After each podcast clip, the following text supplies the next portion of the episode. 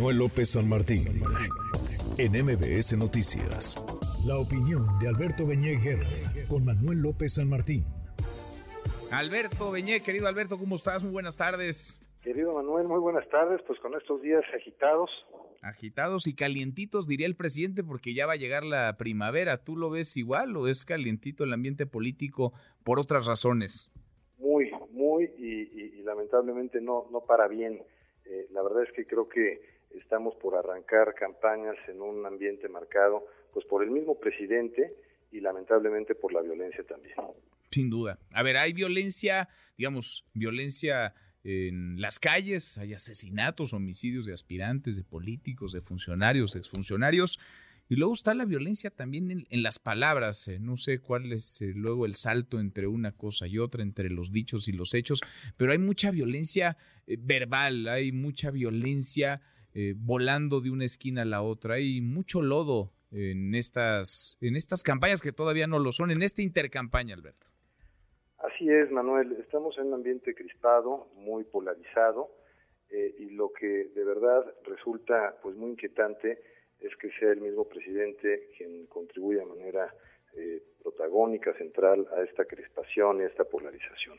Eh, la semana pasada fue una semana eh, crítica en términos de todas las revelaciones, reacciones del presidente. pues empezó con, con el tema del New York Times y la revelación de datos personales de la corresponsal de ese diario aquí en México, que bueno, pues configura una violación abierta a la ley de protección de datos personales. Eh, luego el viernes cuando le cuestionó otra reportera de Univisión por qué había dado a conocer esos datos eh, que violaban la ley, eh, pues dijo que, que, que, la autoridad moral, la autoridad política del presidente, o sea, él mismo estaba por encima de la ley. luego reveló abiertamente su intervención en el Poder Judicial cuando el presidente era eh, el ministro Saldívar, que pues se ha ido revelando, no de ahora, desde hace tiempo, pues como un instrumento al servicio del gobierno, rompiendo el principio de división de poderes, incumpliendo con su mandato constitucional.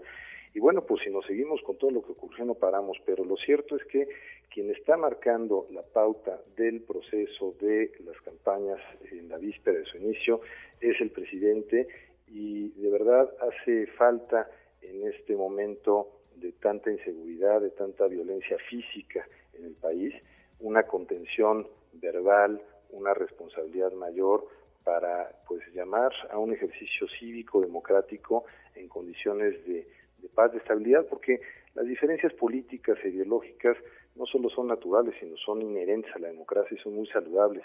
Pero una cosa es eso y otra cosa es esta polarización permanente, esta estigmatización de quienes son sus adversarios y, bueno, pues la verdad es que el país no está como para resistir eh, eh, eh, estos lances tan agresivos verbalmente. Pues sí, pues sí.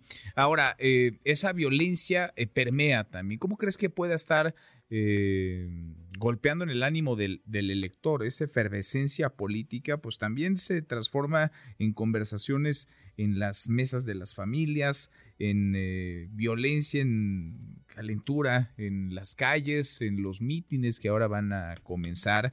Eh, ¿Qué tanta responsabilidad tienen, tendrían que tener? Quienes están en la, en la contienda, quienes están subidos en el ring o están por subirse al ring, pero traen los guantes ya puestos, Alberto.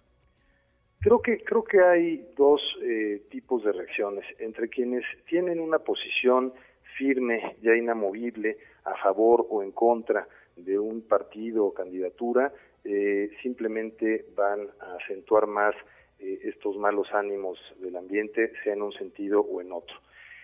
Pero creo, y eso ocurre en todo el mundo, en todas, bueno, en todo el mundo donde hay democracia, eh, donde hay la posibilidad de votar, creo que cuando desde una posición se exacerban eh, las diferencias en un tono tan agresivo, eh, se genera inquietud en la ciudadanía.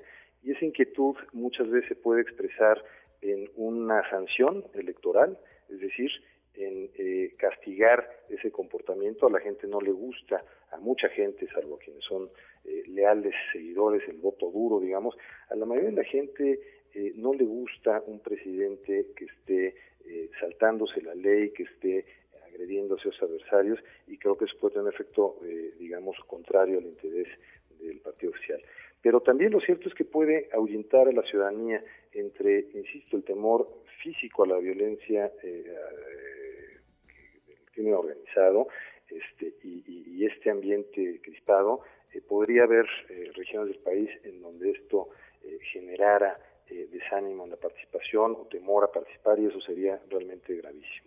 Sin duda, sin duda. Pues veremos, veremos cómo arranca la contienda formal, las campañas, el nivel, ojalá aparezcan ya ideas, eh, propuestas, vendrán debates también, contraste, ojalá sobre todo el ambiente sea de paz, de tranquilidad, para que los ciudadanos puedan salir a votar de manera libre y segura el domingo 2 de junio. Alberto, gracias como siempre. Gracias a ti, Manuel, un abrazo. Abrazo grande, Alberto Beñé, con su análisis como cada semana redes sociales para que siga en contacto: Twitter, Facebook y TikTok. M. López San Martín.